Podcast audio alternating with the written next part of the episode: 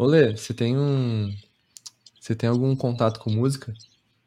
Contato com música? Cara, eu comecei a, a tocar violão quando eu tava ali mais ou menos no ensino médio. Só que eu nunca toquei assim.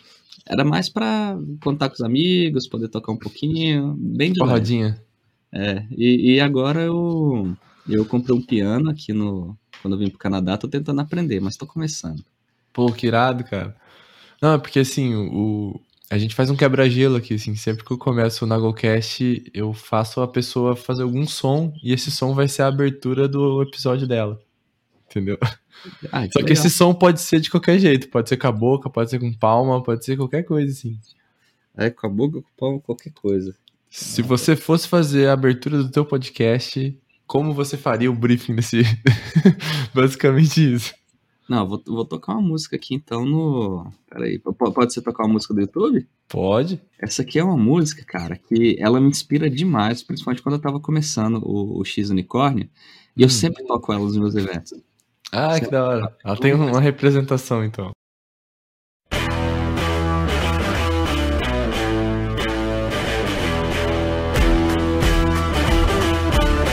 Mais a tecnologia evolui, ela evolui na direção de se tornar cada vez mais simples para cada vez mais pessoas consigam acessar, consigam usar.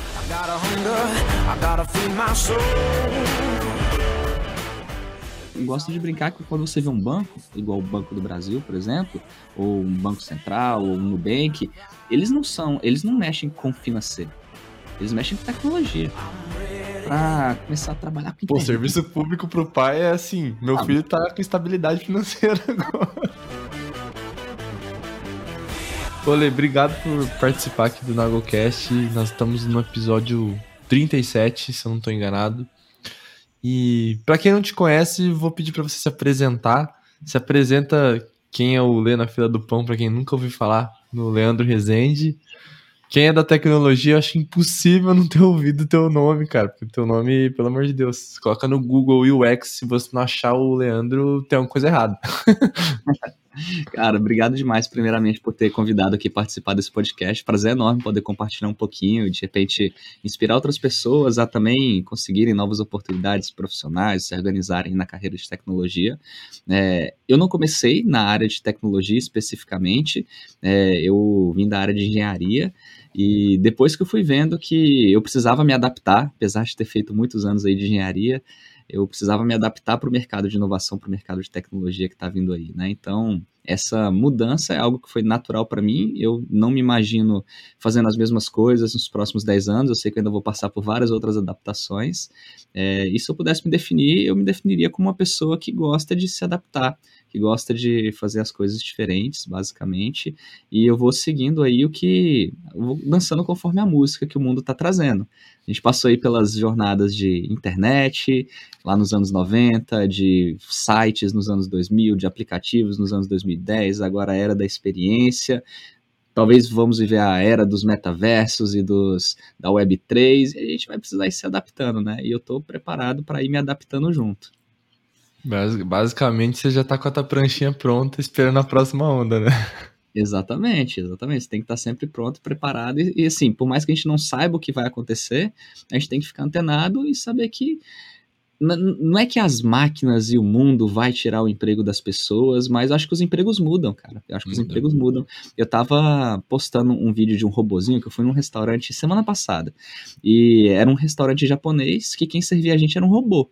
Então você pegava o iPad lá, as crianças até adoraram. Pegava o iPad, pedia a comida lá no, no iPad, já ia colocando quais eram as, os sushis, os sashimis que eles queriam lá no, no, no iPad. E daqui a pouco passava ali uns 5 minutos, chegava um robozinho e entregava Nossa. o seu prato. E você só pegava o prato assim. E eu postei esse vídeo e algumas pessoas começaram a comentar. É, o, o ruim é que isso aí vai roubar o emprego de muitas pessoas, né? Num país como o nosso, que a gente precisa valorizar o emprego, o desemprego tá alto, uma coisa como essa aqui não vai funcionar. E basicamente eu entendo que não é que os empregos estão acabando. Na verdade, a gente está criando vários novos empregos. Quem trabalha com UX, quem trabalha com UI, com programação, com tecnologia, com suporte, com atendimento, enfim, você não está precisando mais carregar os pratos e você está fazendo um tipo diferente de trabalho. Ainda uhum. tinha algumas pessoas lá, uns garçons, não que traziam os pratos e precisavam ficar vindo da cozinha para sua mesa, da mesa para cozinha, da cozinha para sua mesa. Mas eles vinham, conversavam com a gente, falavam quais eram os pratos que saíam mais, que eram mais gostosos, perguntavam se a gente tinha alergia, se não tinha, enfim. Ofereciam uma experiência, um atendimento melhor para você ter mais ali aquele gostinho de estar no restaurante com a sua família. A, a natureza do trabalho mudou, mas os trabalhos continuam aí, né? O operacional acabou ficando para a máquina, né? E a parte humana o garçom pôde fazer com, com mais exatidão, assim, né? De poder realmente conversar com você, ver o que tá bom, o que não tá. Mas quem tá servindo é uma máquina, né? No final das contas. Exatamente, exatamente. E, eu tava e conversando. É super divertido, né? Porque como é diferente, você acaba é. ficando super legal lá. Eu achei, achei massa também. Eu tava conversando com a minha namorada essa semana e a gente tava falando sobre isso também da, da, adaptabilidade assim que tá, tá rolando com, com os empregos, porque assim, ela é engenheira química, né? E hoje ela tá começando a ver, tipo, eu comecei a mostrar para ela como ela pode trabalhar na tecnologia sendo uma engenheira química. E ela ficou doida, falou assim, nossa, que, que massa, assim, porque se você for pensar em várias áreas hoje nas empresas de tecnologia, tem advogado indo para tecnologia, tem engenheiro indo para tecnologia, tem administrador indo para tecnologia, tem é, pessoal da contabilidade indo para tecnologia.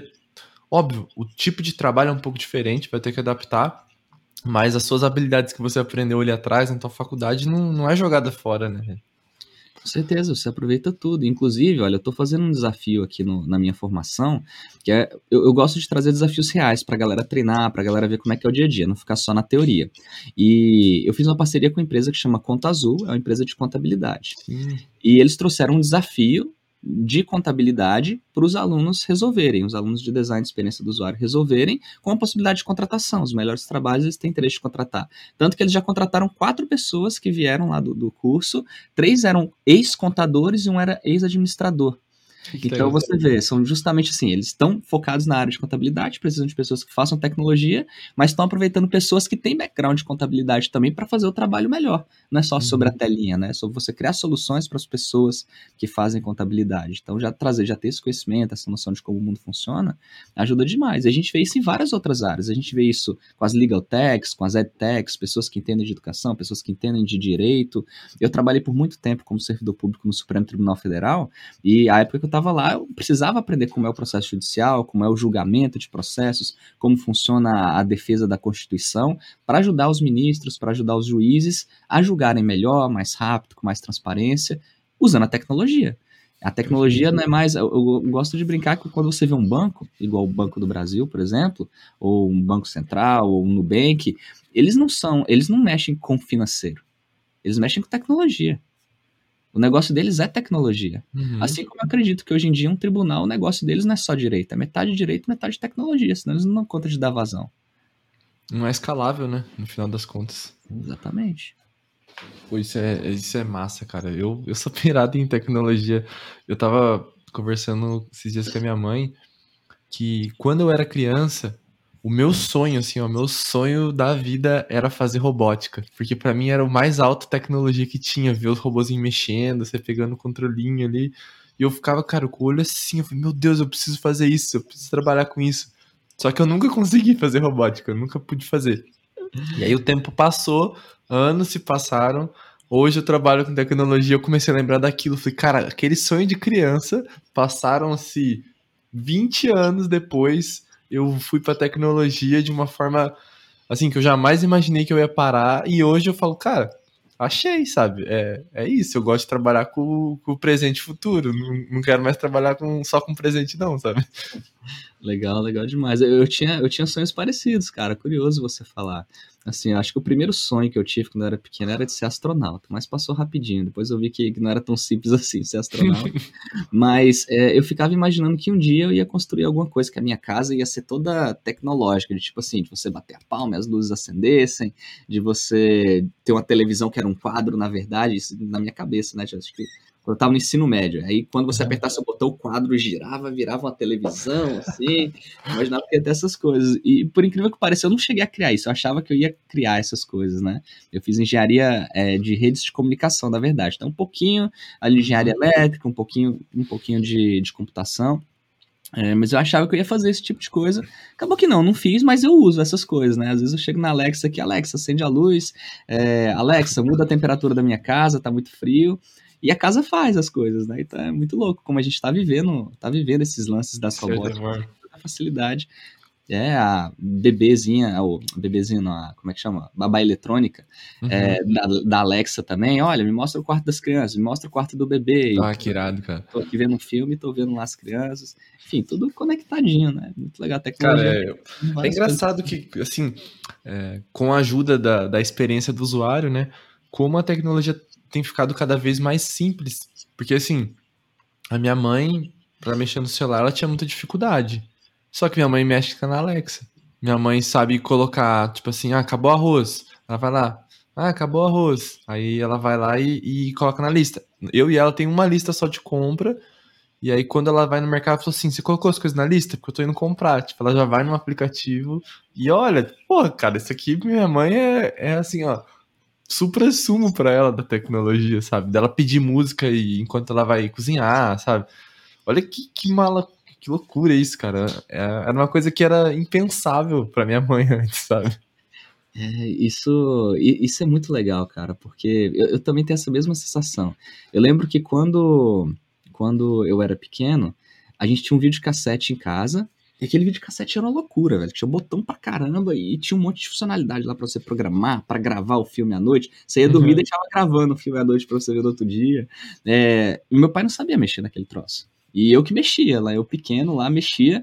Aí hoje em dia, às vezes eu, o, o meu filho tá assim, minha filhinha pequena, né? Papai, eu quero ver o desenho do não sei quem. Eu não sei quem é não sei quem, filha. É, é porque o desenho é assim, assim. Deixa eu te mostrar. Ela vai, pega o controle da televisão.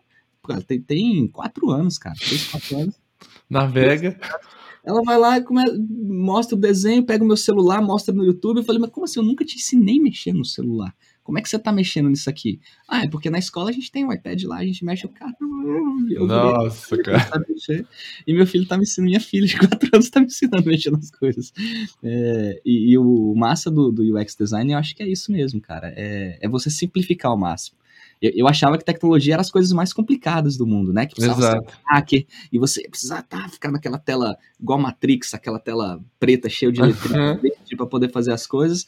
E na verdade não, cara. Quanto mais a tecnologia evolui, ela evolui na direção de se tornar cada vez mais simples para cada vez mais pessoas consigam acessar, consigam usar, mesmo que elas não tenham background, que não tenham formação, que elas não tenham nada, né? Quanto mais você torna a barreira de entrada da tecnologia menor, mais você vende, mais você chega mais longe. As empresas que estão se tocando disso estão faturando muito mais. Não adianta Sim. você fazer Uber se uma pessoa um, que nunca mexeu com tecnologia chega no aeroporto e não consegue pedir um carro para ir para casa. Ela tem que conseguir. Né? Então o lance é simplificar mesmo. Senão o erro tá com a gente que tá construindo, né?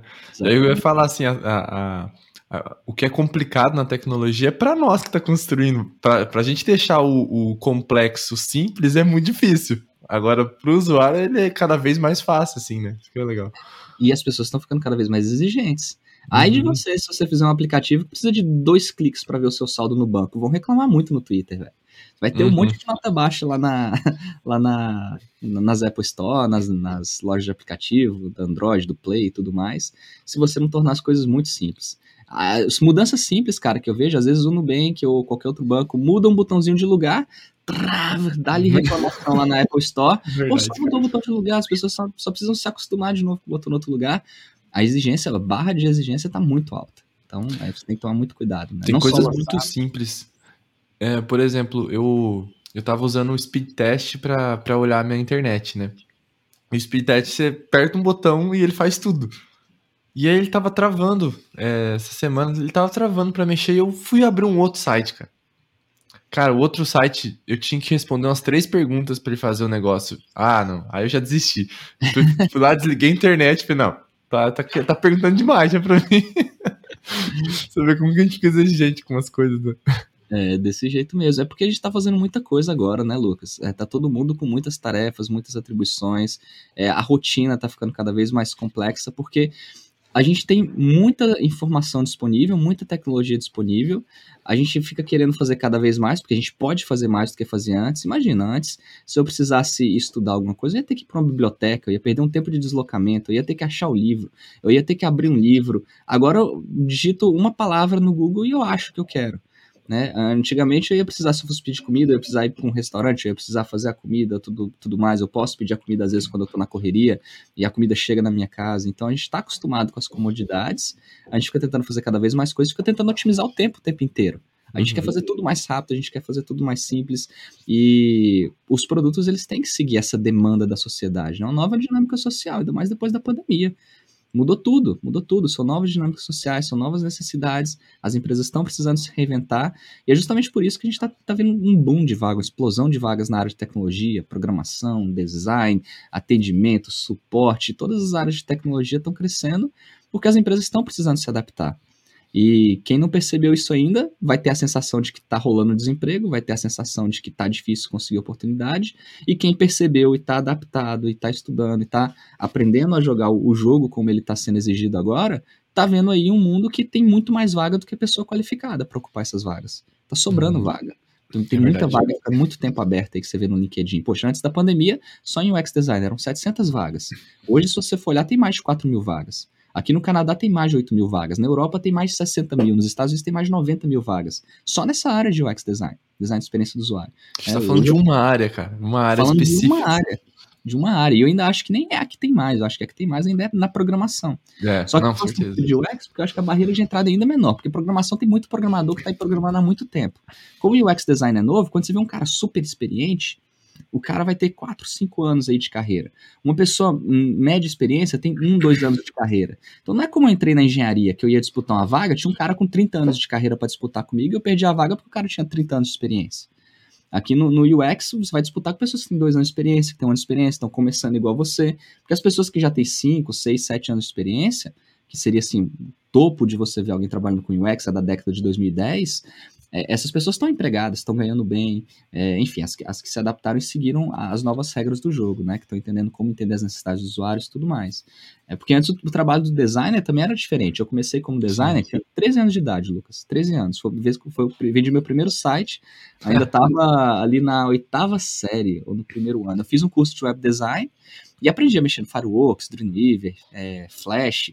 E eu fiz, fiz um site para minha mãe que vende umas flores artesanais. Eu fiz um site para ela. Olha o poder do portfólio aí também, né? Fiz um site para ela. Aí tinha uma pessoa que tinha uma loja de cabeleireiro que os meus pais conheceram. E ela tinha uma escola de cabeleireiro que ela cortava cabelo a um real e ensinava as pessoas a cortarem cabelo lá, né? Imagina o, o, medo de cortar o cabelo lá. Você paga um real e ainda é uma Pô. escola que as pessoas estão aprendendo. Mas enfim, é, ela precisava, queria fazer um site, eu fiz o site dela, foi o primeiro site que eu fiz, vendi esse site. Na época eu lembro que foi uns 200 reais que eu vendi esse site, mas pô, 200 reais eram 200 cortes de cabelo para ela. Né? Era uhum. caro, deu pra, deu pra ir pra cinema, tomar sorvete, enfim, foi dinheiro infinito por um ano para mim ali, quando eu tava no, na oitava série. É, e desde então eu comecei a fazer site. Foram mais de 100 projetos de sites que eu fiz aí ao longo de 2000 a 2010, é, antes de eu, de eu, entrar na área de engenharia. Aí eu fui fazer engenharia, durante a engenharia o pessoal sabia que eu fazia, sabia fazer site, então eu fiz site para os departamentos de engenharia elétrica, departamento de música, departamento de administração, site para um monte de, de, de faculdade, site para vários outros clientes, e fui aprendendo a mexer com esse lance de tecnologia. Né? Então, é, tem, tem essas ondas de, que, de oportunidades, então teve essas ondas de sites, teve essas ondas de aplicativos, hoje está tendo essas ondas de, de experiência do usuário, mas antes não era assim, não era, quando a gente ia fazer um site, era perguntar ao cliente o que, que ele gostava, é, me fala aí sobre a sua empresa, me conta sobre, me manda fotos que você quer colocar, se você quer colocar galeria de fotos, se você quer colocar sobre a empresa, contato, e você fazer uns, umas paradas meio padrão, né, era o site uhum. institucional, meio padrãozinho, e hoje a pegada é completamente diferente. Hoje mudou tudo. Hoje a, o profissional que eu era ali em 2000, 2010 não tem, com 10 anos de experiência, digamos assim, entre 2000 e 2013, colocar assim, 13 anos de experiência. É um júnior hoje. Se for, se for considerar, é um júnior hoje, é uma pessoa que é, sabe fazer o site, mas não sabe entender as necessidades das pessoas. Uhum. Eu, eu vejo essa diferença na minha carreira. Quando eu comecei a entender que eu precisava entender as pessoas, os clientes dos meus clientes, mudou tudo. Assim, eu comecei a ser muito mais valorizado, consegui ter muito mais oportunidade profissional, clientes muito mais caros. E por que, que eu tô falando isso? Porque as pessoas, você está disputando ou com pessoas que se tocaram disso, igual eu, de 2013 para cá, então beleza, eu tenho 8, 10 anos de carreira nessa área, é muito tempo, mas uhum. não tem muito mais do que isso, porque antigamente as pessoas não trabalhavam assim. E quem está entrando agora com dois anos de experiência, é mais ou menos aí que você está disputando o mercado. Então, é uma oportunidade muito grande. Você estuda, você cria o seu portfólio, uhum. você aprende a fazer o trabalho, tem um monte de empresa querendo contratar. Ah, perfeito. Eu tenho, eu tenho quatro anos de experiência na área de, de design de produto, né? De UX mesmo. Que eu trabalhei e comecei como web, designer também. E eu vejo nas. Eu, eu consigo ver pelas empresas que me procuram a necessidade que tem de, de pessoas com um pouco mais de, de tempo, sabe? De, de experiência, assim mesmo. Porque tem, tem bastante júnior que vai acontecendo, só que às vezes as empresas têm essa necessidade. Então, pessoas que estão começando agora ainda estão no mar azul, né? Porque se for pensar, cara, se você ficar dois anos estudando, você já vai. A senioridade não é igual antes, que a senioridade, igual você falou, é 10 anos, 20, 15 anos para você ser um sênior. Hoje, um sênior às vezes tá com 3 anos de, de experiência, já, já tá virando sênior já, né? Então, as, as empresas têm essa necessidade hoje de da mão de obra qualificada e, como você disse, tem muita, tem muita empresa ainda que está investindo na, na pessoa que está começando agora, porque assim, vai muito da necessidade da empresa. Empresas grandes têm necessidades específicas, empresas pequenas têm necessidades específicas também, né? E tem de empresa pequena e empresa média hoje em dia. Exatamente. E esse lance de senioridade ele é muito relativo também, depende é. de cada empresa. Então vai, vai ter empresa que você é sênior, só que você vai para outra, você não entra como júnior na outra empresa, numa empresa maior. E vice-versa. Às vezes você é júnior em uma empresa, quando você vai vir uma consultoria, você já poderia ser um sênior numa consultoria. Porque a senioridade é uma relação de confiança. É, eu não acredito muito que uma pessoa pode ser. Tipo, eu não digo que eu sou sênior. Hoje eu trabalho como sênior em uma determinada empresa. Eu trabalho como uhum. lead UX researcher numa empresa aqui do Vale do Silício, mas eu tô nessa posição pode ser que mudem as coisas, sei lá, o lance do metaverso. Mudou, mudou tudo, vou ter que trabalhar com outra tecnologia, eu volto a ser júnior nessa nova tecnologia. Exato. Mas a senioridade, ela não é técnica. A senioridade ela é mais da experiência que você tem, a capacidade que você tem de lidar com problemas complexos, de trabalhar em equipe, de lidar com a estratégia da empresa. Né? Então, eu, eu costumo dividir assim: o júnior é a pessoa mais operacional, que ainda não consegue pegar muita responsabilidade, precisa de uma pessoa acompanhando ela ali para ela conseguir entender a direção. Não quer dizer que ela não saiba nada, ela já é excelente tecnicamente, aprendeu o que tinha que aprender, sabe executar o trabalho. Mas é difícil de você jogar ela ali sozinha então, você precisa de um acompanhamento. O pleno já é uma pessoa que também executa tudo, igual o júnior executa, só que você confia mais no trabalho dessa pessoa. Missão dada é missão cumprida. cumprida. Você entregou para ela ali o que ela tem que fazer, ela faz e você não precisa ficar acompanhando, você já pode confiar um pouco mais nela. E o sênior já é uma pessoa que lida com problemas mais complexos. Você não precisa dizer para um sênior o que ele tem que fazer. É ele que diz uhum. para a empresa o que a empresa tem que fazer. Proativamente, chega... né? Proativamente. Não reativo, né? Exato. Quando você chega nesse nível de confiança, é onde você cresce.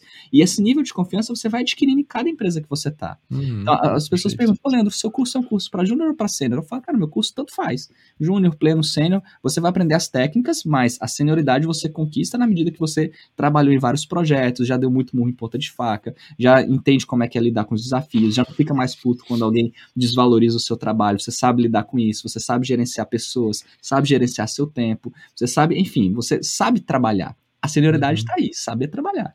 Né? Não é, o técnico, cara, é muito fácil de você treinar uma pessoa no técnico.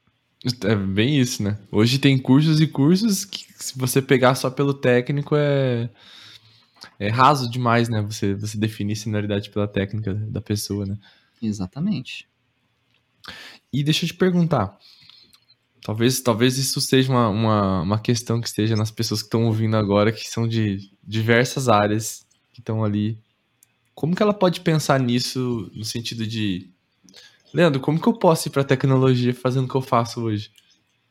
Cara, essa pergunta eu recebo ela praticamente todo dia. Deve ser, o teu, deve ser o teu FAQ number, tipo, é. top, top 3, assim, né? Com certeza, com certeza. É, porque hoje a gente tá vendo muito essa, essa vontade de migrar. Ah, como eu te falei da engenharia, poxa, às vezes eu vejo as notícias aqui na internet, chega dói de ver, porque notícias como, olha, 400 mil engenheiros desempregados no Brasil. É, X% das pessoas que fazem Uber têm uma formação superior. Pô, estudaram cinco anos para fazer uma engenharia e estão dirigindo carro. Nada de errado em dirigir carro. Profissão, como todas as outras, é super digna. Mas, pô, você estudar cinco anos de engenharia para você fazer uma parada que não tem nada a ver com aquilo que você estudou, é muito louco você pensar nisso, né? É, mas está acontecendo demais. Na administração é assim, na publicidade está assim, é na engenharia, no direito, e você imagina que tem várias faculdades formando pessoas aí todos os semestres e jogando enxurrada de pessoas no mercado, um mercado que já não está mais conseguindo absorver todas essas pessoas. Então o que, que uhum. sobra? Né? Vontade de migrar, vontade de trabalhar com a tecnologia, porque todo mundo está vendo que a tecnologia. Olha o tanto que é louca a tecnologia, Lucas. Quando você faz, por exemplo, você se especializa em turismo, e você. Eu tenho um amigo meu que ele. Quando pipocou a pandemia, a especialidade dele era. Ele estava vendendo pacote. Estava ganhando uma grana, vendendo pacotes de turismo para idosos para a China. Muito específico. Muito específico. Ele estava vendendo pacotes de turismo para idosos para a China. E pipoca a pandemia do jeito que pipocou. Você ah. consegue imaginar o que aconteceu com o negócio dele? Um negócio que vendia turismo para idosos para a China? Já. Morreu, Acabou. assim, né? Acabou, morreu o negócio. O segmento de mercado dele que foi torcidado ali. É, e, como é que você se adapta se você estava com toda a sua especialidade ali? Como é que você se adapta nesse caso? É muito difícil, né? E quando você trabalha com tecnologia, ou programação, ou design, ou essas outras áreas, é, você, cara, teve crise no mercado de turismo? Beleza, vou ali pro mercado de educação. Teve crise no mercado de educação? Beleza, vou pro financeiro. Teve crise no mercado financeiro? Beleza, vou para essa outra área. Tanto faz o segmento de mercado que você atua. É quase que a prova de crise a parada. Porque qualquer área vai estar sempre precisando de inovação, vai estar sempre precisando de novas tecnologias, vai estar precisando sair da crise de alguma forma, que não seja com produto digital, seja melhorando o seu serviço, seja melhorando o seu atendimento, uma fila de hospital, melhorando a forma como você é, acompanha um paciente, por exemplo. Né? Então, inclusive eu já dei cursos para um hospital lá em Brasília, um hospital super renomado pela excelência de atendimento, que era justamente enfermeiros, médicos e o pessoal da tecnologia trabalhando junto para melhorar a experiência desde quando o paciente chegava até quando ele se recuperava. Legal. Né? Então, é, a tecnologia e a inovação, não diria a tecnologia, a inovação, ela pode ser tanto offline quanto online. Enfim, estou falando só tudo isso só para quem está aí entender o contexto, né? Por que, que, as pessoas querem migrar? Justamente por causa desse monte de oportunidade. E, e, eu vejo que, por exemplo, uma pessoa que vem da administração, como você falou, ela pode usar todo o background dela. Ela entende de processos, ela entende de gestão de competência, entende de gestão de pessoas, e isso é muito útil no ciclo de vida de qualquer criação de produto. Então, ela pode se adaptar pode pegar todos esses conhecimentos e usar quando ela está trabalhando, por exemplo, para melhorar a experiência de um, de um usuário. Se você vem da área de publicidade, poxa, eventualmente você já está tentando ajudar as pessoas a entenderem a qualidade de um, de um produto. Mas é muito mais fácil você fazer um produto que as pessoas gostam do que querer fazer as pessoas gostarem das coisas, né? É, uhum. então, se você já tem esse background de publicidade, você já tem esse outro lado, você pode melhorar, trabalhar para melhorar os produtos. Se você vem da engenharia, você já está acostumado a resolver problema complexo. Se você vem do direito, poxa, direito muitas vezes já escreve uns textos rebuscados, tem que resolver problemas sob o ponto de vista, entender brecha de lei, entender como ajudar o, o usuário, né, no caso, as partes processuais, já está acostumado com, com esse jogo de atendimento também e pode adaptar todo esse conhecimento para o UX design. UX design, cara, para quando você fala de experiência, você tem a área de pesquisa, então, todo mundo que é da área acadêmica, aí, mestrado, doutorado, que já entende a pesquisa, já pode ter um, um avanço aí. É, a galera da psicologia, que gosta de entender as pessoas, gosta de é, interpretar os pensamentos, as necessidades e tudo mais, já tem uma vantagem aí também. E a gente não tem faculdade de UX design. A gente tem uma faculdade de design, que muita gente aprende design gráfico, aprende design ali de, de impresso, não necessariamente de tecnologia, depende muito da faculdade que você faz.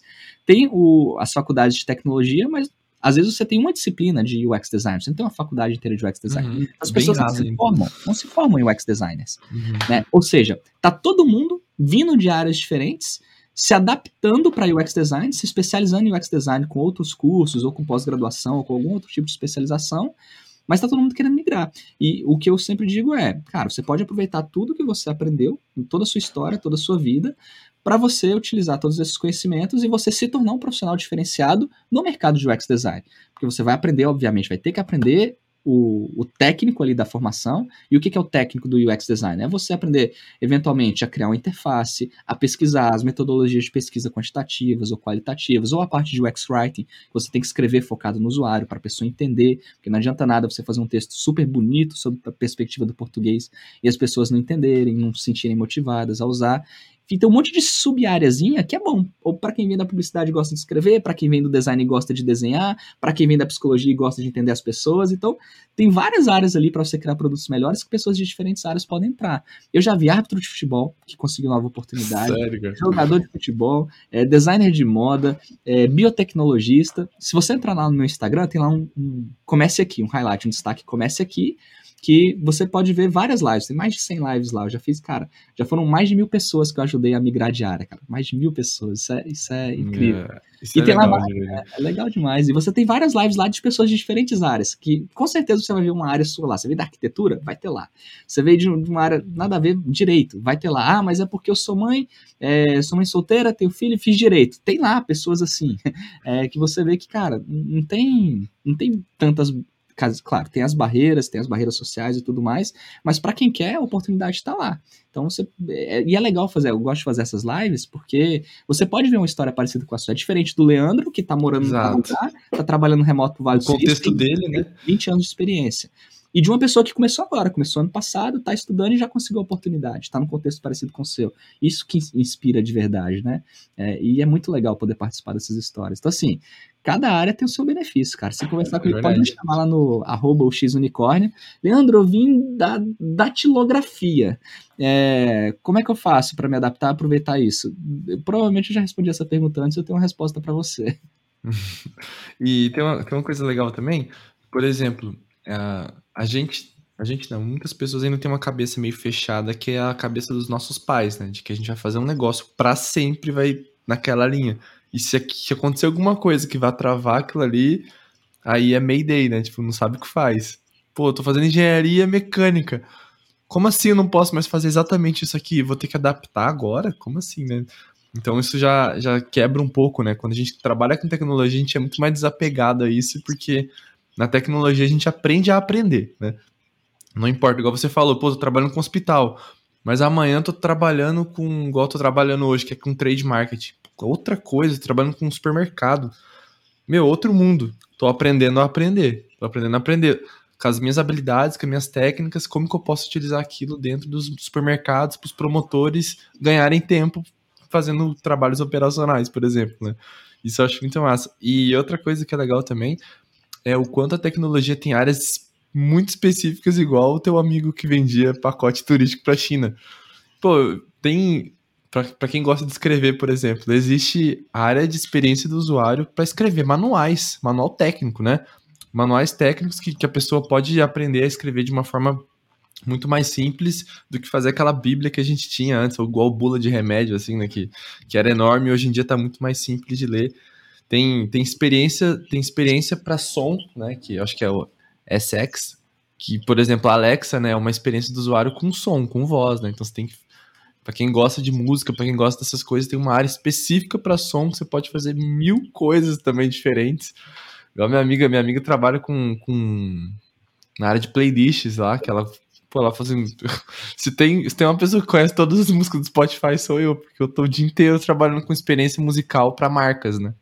Não é exatamente na área de tecnologia, mas ela trabalha com publicidade, é, construindo as músicas de acordo com a marca da, da empresa, assim, né? Falei, cara, eu nem sabia que existia isso. É muito tava nem. É muito legal você tocar nisso, porque tem gente que acha que quando fala o X, já é pouca gente que sabe o que é esse tal de X, o que é a experiência do usuário. As que sabem, a maioria delas acha que é fazer aplicativo. Acha que É. é, e ainda acha que é programar. Você não precisa nem saber programar. Programação é outra profissão. Né? Como você falou, é a pessoa que trabalha com as playlists. Sabe? Não precisa programar, precisa ouvir música, precisa entender o que, que as marcas precisam e conectar as melhores músicas. E então o X ele vai além ali de não é saber programar, não é também nascer com dom criativo.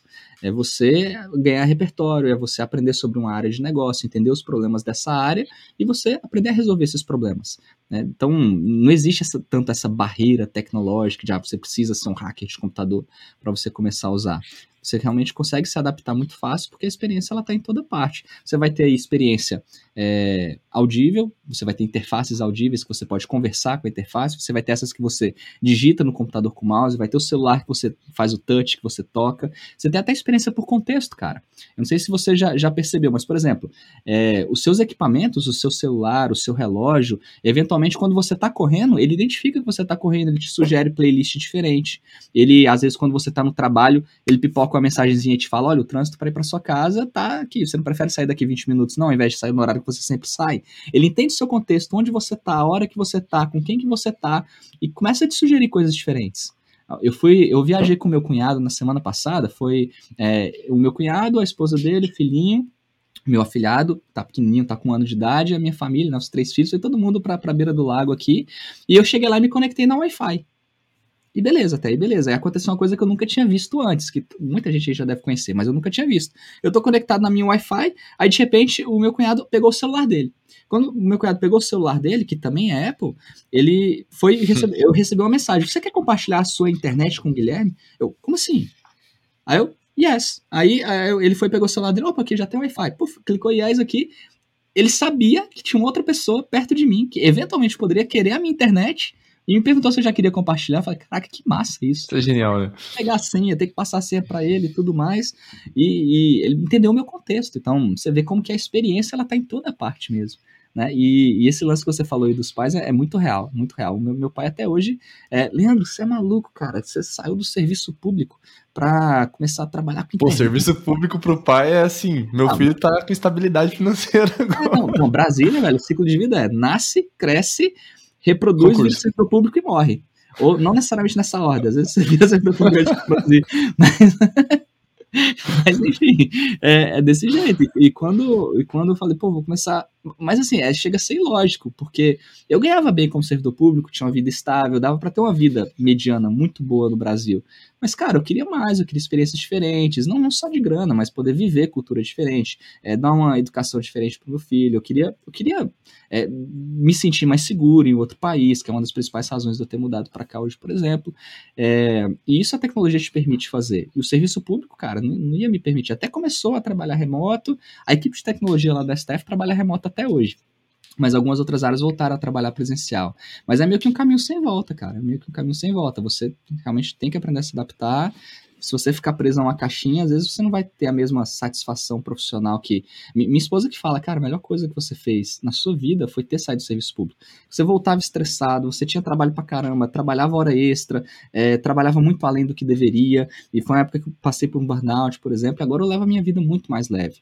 É, e, e assim, eu tenho muito mais responsabilidades eu acho que eu faço muito mais coisas, só que eu levo a minha vida muito mais leve. E eu vejo o resultado de tudo isso. Eu, eu, eu planto, colho. Às vezes, quando no serviço público, por exemplo, eu entregava o melhor de mim, entregava o melhor, não tinha muito mais para onde crescer, onde eu estava. Não tinha muito mais para onde eu uhum. crescer. É como se você estivesse doando o melhor da sua vida para um lugar que não vale tanto a pena. Não que não seja importante trabalhar, é importante trabalhar. Mas, pô, eu deveria estar tá doando a minha vida para minha família, eu deveria estar tá doando a minha vida para o meu lazer, para minhas viagens, e não só para o meu trabalho. Era o que eu estava fazendo. E tá errado. Né? Tá uhum. errado. E eu me toquei disso, assim. É, ainda bem que eu me toquei cedo, aqui nos 30 e poucos anos. Mas eu acho que eu ainda perdi muito da minha vida, assim, com estando bitolado demais no trabalho e, enfim. É, coisas que a gente vai aprendendo quando a gente vai ficando mais, mais velho, mais experiente, né? É. É que no começo a gente pensa no trabalho, trabalho, trabalho, depois a gente começa a pesar na balança, assim, o, o quanto que a saúde também é importante e quanto que ela vale muito mais do que dinheiro, às vezes, né? Exatamente, cara. Hoje eu brinco que eu, eu, eu gasto, a maior parte do meu dinheiro eu gasto para comprar tempo, Lucas a maior parte do meu dinheiro eu gasto para comprar tempo. Então, por Perfeito. exemplo, eu tenho os meus negócios. É, eu não vou ficar editando os meus vídeos se eu posso contratar uma pessoa que sabe fazer isso muito bem.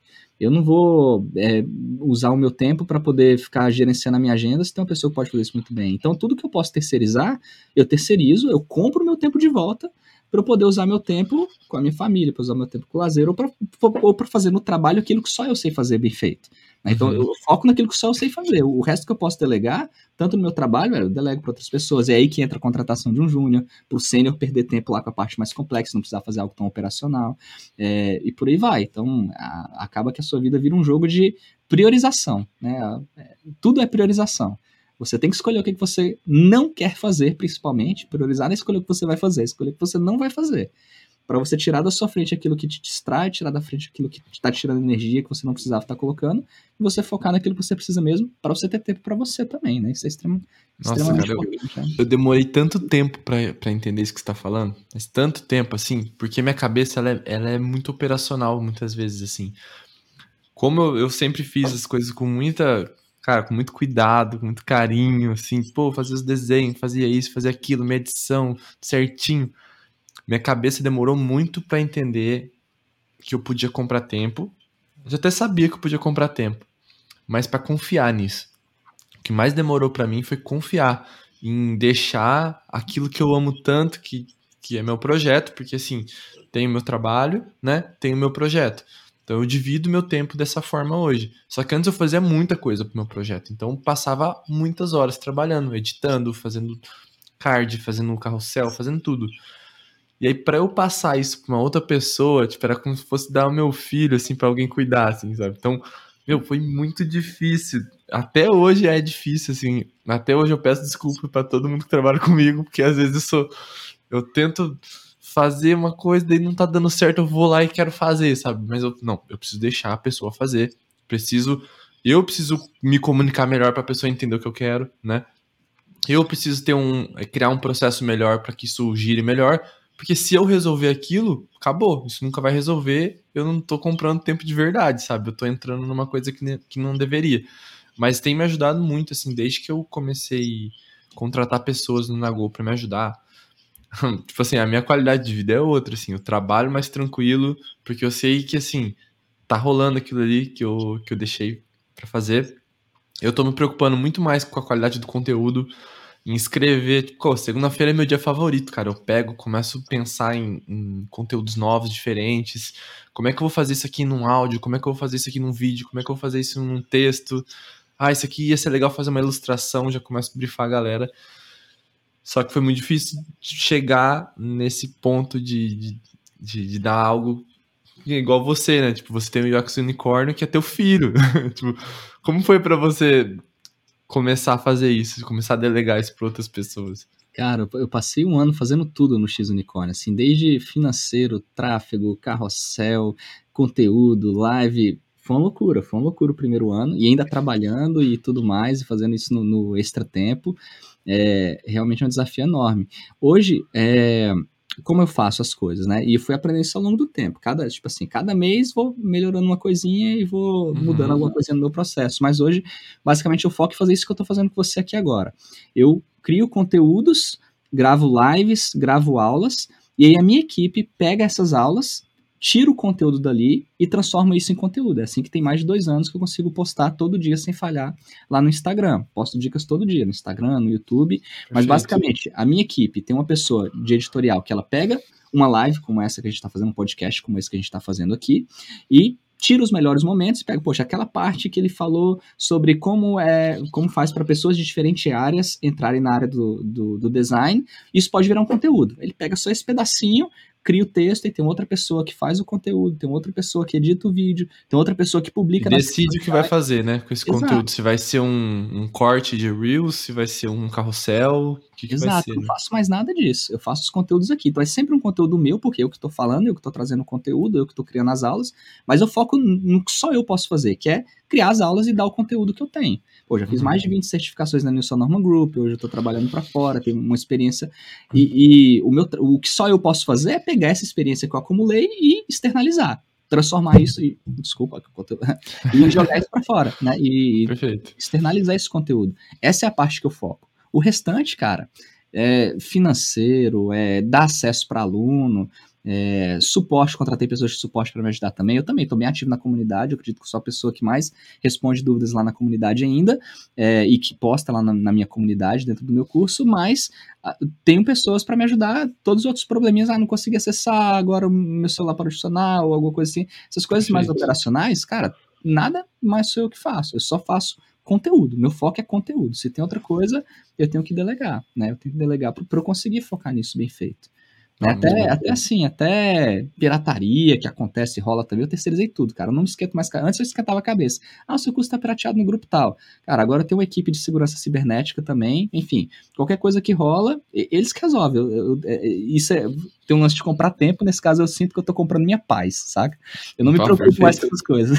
Uhum. Essa equipe, ela me dá paz, ela resolve tudo que é, que é treta, pirataria, burocracia, é, burocracia é, contrato, enfim, também isso aí já ficou tudo terceirizado. Então, é, é um processo lento, que obviamente você não já chega com, com grana para comprar tudo isso, mas na medida que você vai crescendo, você tem que expandir a sua empresa. Então, a gente tem mais de 20 uhum. pessoas hoje no X Unicórnio, e, e é o que faz é, é, essa máquina rodar, né? É uma equipe que eu fui ganhando confiança ao longo do tempo, vários deles são, são ex-alunos, é, a grande maioria são ex-alunos lá que a gente formou também, então uhum. já me conhecem, gostam do conteúdo, gostam de UX, enfim. Desde a área de atendimento até toda a área, todo mundo já fez o curso. Então, é, fica uma sinergia muito grande. Eles meio que já entendem o que eu preciso, o que eu quero. Então, é você se conectar com pessoas que você confia e aprender a delegar mesmo, como você falou. Se, se uma pessoa não está fazendo trabalho direito, eu não vou demitir ela e falar, pô, você não faz seu trabalho direito. Para mim, isso não existe. Para mim, eu que estou sendo uhum. um mau líder. Eu tenho que chegar uhum. com a uhum. pessoa, converso com ela, mostro como tem que ser feito, como você falou, estabelece o processo, como tem que ser, qual é o nível de qualidade exigida, é, faz os primeiros junto, lidera, por exemplo. Depois você vai ganhando confiança e vai deixando a coisa andar sozinha. Isso é uhum. natural. Então, a não ser que seja, pô, a pessoa está falando que está trabalhando e está cinco dias sem pegar no computador, aí é uma coisa. Mas se a pessoa está trabalhando e não está conseguindo fazer na qualidade que você quer, você que é o responsável por orientar essa pessoa, né? Se você assume essa responsabilidade, a coisa anda. Então. Perfeito. É muito legal isso que você falou. Você me fez pensar em algumas coisas aqui agora que eu posso melhorar, inclusive. Obrigado.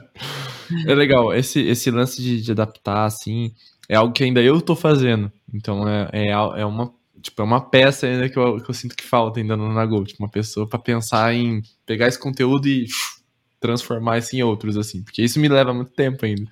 É, hoje eu ainda passo pela etapa de aprovação final. Eles só me mandam, Leandro, isso aqui vai rolar nessa semana. Eu vou, beleza, tá tudo aprovado. Ou eu faço algum ah, ajustezinho, mas é só nessa etapa. Então, assim, postar todos os dias me toma mais ou menos 5 a 10 minutos por semana. Tá num hum. nível que, que eu topo. Que, que fica bom para mim, sacou? Lê, é. antes da gente fechar essa conversa, tem muito mais coisa que a gente podia estar tá conversando aqui, porque esse assunto é longo, mas eu ia te pedir uma coisa, e aí você, você pode falar isso e fazer seu jabá, encerramento, fica à vontade. Se você pudesse, assim, é, tem algum livro que você indica para as pessoas de olho fechado, assim, não necessariamente de tecnologia, tipo, algo que transformou a tua vida, que você olha assim, meu, lê esse livro aqui que de olho fechado, assim, você indicaria. E é isso que eu queria saber de você, assim, qual é o livro que você indicaria para as pessoas, assim? Legal, pessoas cara. Cara, tem, tem, alguns livros técnicos que eu curto pra caramba, mas eu não vou entrar nessa seara, não. Eu vou pegar um, um livro mais tranquilinho. Tem um que chama O Teste da Mãe, que apesar dele ser um livro técnico de, de design, experiência do usuário, ele te ensina a perguntar coisas de uma forma que não seja tão enviesada. Qual é a brincadeira, o teste Legal. da mãe? Imagina que você criou um, um, produto novo e você vai testar ele com alguém para saber se esse produto é bom. Às vezes você vai com o seu ego lá em cima, inflado, e pergunta: e você gostou? Você compraria o meu produto? Você acha que ele tá bonito mesmo? A pessoa fica até com vergonha de te, de te dizer não, a é. verdade. Né? Como é que ela vai falar que não, que não é bom e tudo mais?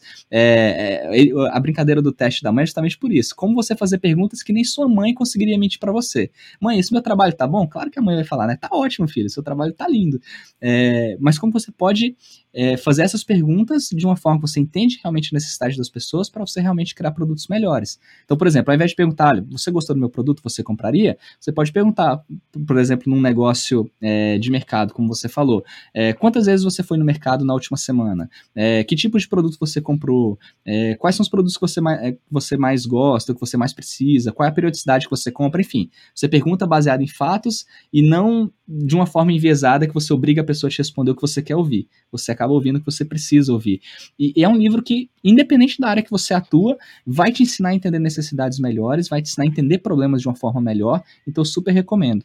E tem um segundo livro que eu já vou deixar aqui, não vou falar muito dele, mas esse aqui, ó, The Culture Map, que inclusive eu tô lendo agora, que é super legal, que ele te ensina a como que diferentes culturas trabalham. Então, agora que eu tô trabalhando remotamente, eu trabalho aqui no do Canadá, mas para uma empresa do Vale do Silício, que tem equipe na Índia, nas Filipinas, na Europa, e cada, cada cultura é diferente. Então, estou aprendendo com o que, que as culturas valorizam. Algumas valorizam aperto de mão, outras não gostam tanto de contato, outras legal, precisa chegar no horário, outras é, valorizam feedback direto, outras preferem rodeio. É diferente você dar feedback no Brasil e dar feedback aqui, por exemplo. Uhum. É, no Brasil, você primeiro quebra o gelo, tem rodeio, não sei o que, tá? Aqui, por exemplo, na, na, na, Alemanha é mais direto, é na lata, e você precisa aprender a lidar com isso, tá? Às vezes você pensa que a pessoa que, é, enfim, ela é muito grossa ou coisa assim. Não, é só a cultura que é diferente. Então, tô, tô, isso, tô achando muito legal também esse livro aqui. Pô, legal. Eu vou, eu vou, até pegar esse pra ler também, porque eu tô precisando, que eu tô trabalhando com outros países agora também, tô, tô com um pouco de dificuldade em algumas coisas. É Mas, Lê, muito obrigado por ter participado. Foi um episódio muito, muito massa mesmo. Quero te chamar mais vezes pra gente trocar ideia. E você que ouviu esse episódio, todos os links que, que o Lê falou dos livros e tudo mais tá na descrição. O, o Master Plan também, que é o curso do Método Nagol, também tá na descrição. Depois a gente fala um pouco mais sobre isso. Mas por hora agora, muito obrigado, Lê. E venha mais vezes aqui, cara. Você é muito bem-vindo. Valeu, Lucas. Obrigado demais pelo convite. Foi um prazer enorme. Adorei o papo, adorei aqui a, o rumo que a conversa tomou para a gente falar de tecnologia, de vida, de tempo. É, achei bem bacana e vai ser um prazer enorme poder vir outras vezes aqui também. Para quem quiser ouvir mais sobre o X, pode seguir lá o canal arroba Xunicórnio, a gente vai estar tá lá à disposição, sempre postando conteúdos novos. Vocês já sabem agora a minha mágica, não sei o que posto todo dia, mas tem conteúdos que eu tô passa por mim. todos os dias. passa, por mim todos, passa por mim todos os dias. São conteúdos que realmente eu acredito que podem ajudar a carreira das pessoas e e vai ser um prazer enorme poder ajudar você que está por aqui também, que não me conhece ainda. O link também está na descrição. E é isso. Um beijo, um queijo e até a próxima.